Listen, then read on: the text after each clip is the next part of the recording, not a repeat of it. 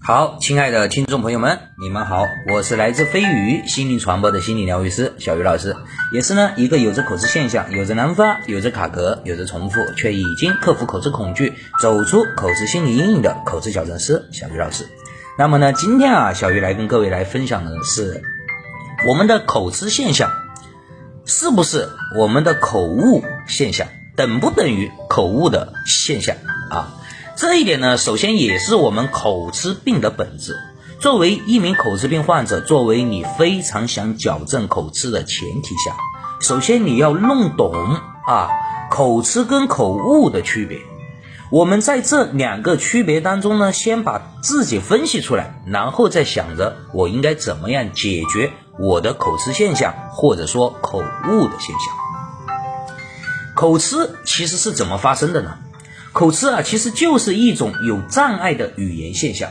语言呢，它又分为书面语言和口头语言两种形式啊。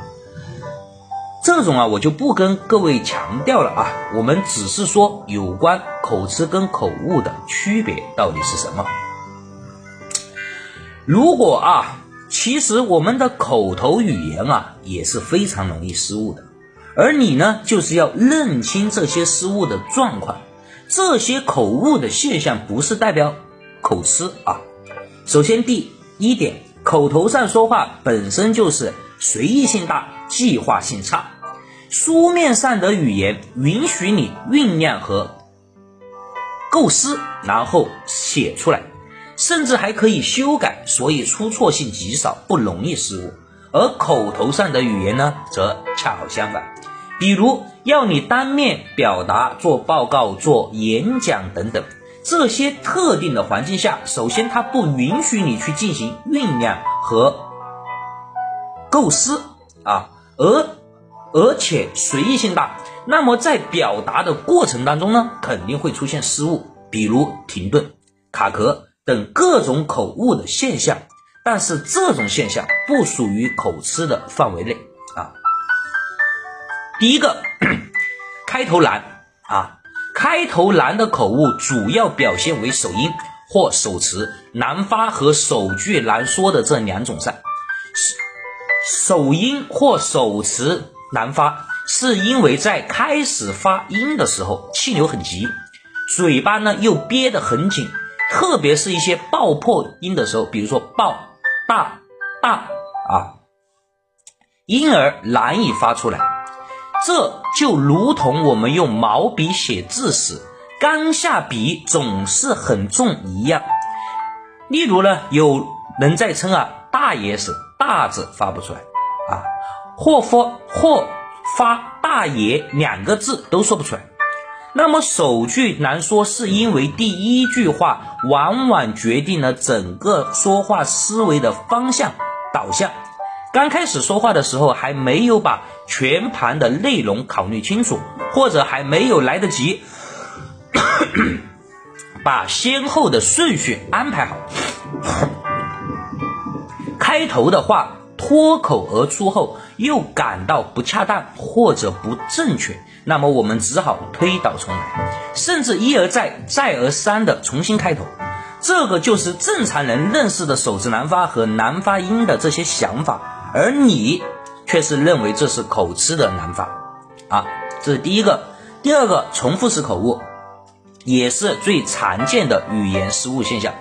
重复的原因啊有很多种，有的呢是由于气流不畅需要换气，有的是由于需要找到更好的、更恰当的词汇来表达，还有的是由于说话者需要做出决定，不得不重新思考、重新表达出来啊。例如，某个人说：“我们、我们、我们不想去了。”说话者在重复“我们”的时候，也许啊，他正在考虑要不要去，最后还是决定不去了。所以他说出了三个“我们”啊。第三个，拖音式口误，拖音式说话者把一个字的音拖得过长，以至于后面一个字很难发出的现象。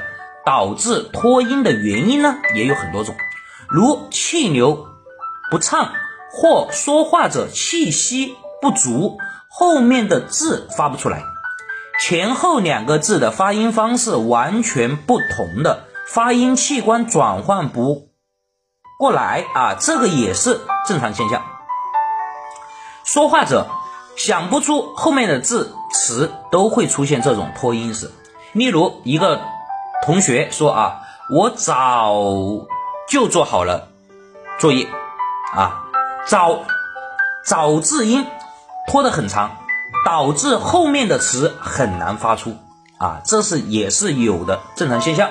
然后第四个叫添加式口误，添加式是一种不断的增加赘词的语言现象。由于说话者边说边想，很容易使语言中断而产生空白。为了填补这些空白啊，说话者常常不自觉地随口说出这个、那个、那什么来着等赘词。例如，同学甲问同学乙：“你把我的书放到什么地方去了？”同学乙说：“在那个那个什么来着？那那哦，放在你的书架上了。”显然啊，同学乙一时想不出书放在哪里了，所以边说边想，添加了很多性赘词，以补上说话时留下的空白。第五个，更正式口误。改正就是发现自己说错了，又重新修正自己说错的地方。例如啊，一位领导通知大家。这个星期四上午九九九，上午八点半啊，在礼堂开会。他把开会时间八点半说成了九九字开头了，然后他又更正了过来。当然，改正的地方需要加强语气，使之突出，否则会引起误会啊。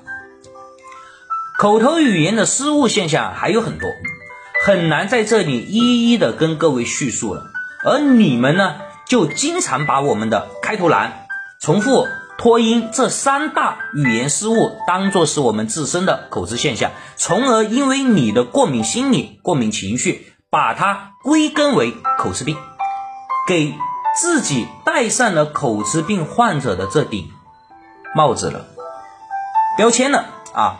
但是有很多这种现象，其实都是属于正常人说话的一些口误的现象，正常人也会出现的，不是说完全没有的。所以我希望大家一，大家呢一定要通过自身的一些观察，发现自己和别自己和别人在说话当中出现的口误、出现的口吃现象，他们有没有区别，然后让我们去认真的对待。从而解决自己的口吃问题啊！好了，那么我们今天就分享到这里，谢谢各位的收听。口吃矫正，请联系小鱼老师微信 xykc 二零二零三八或幺九八九八八零九八六三。相信小鱼，也给自己一次成长蜕变的机会。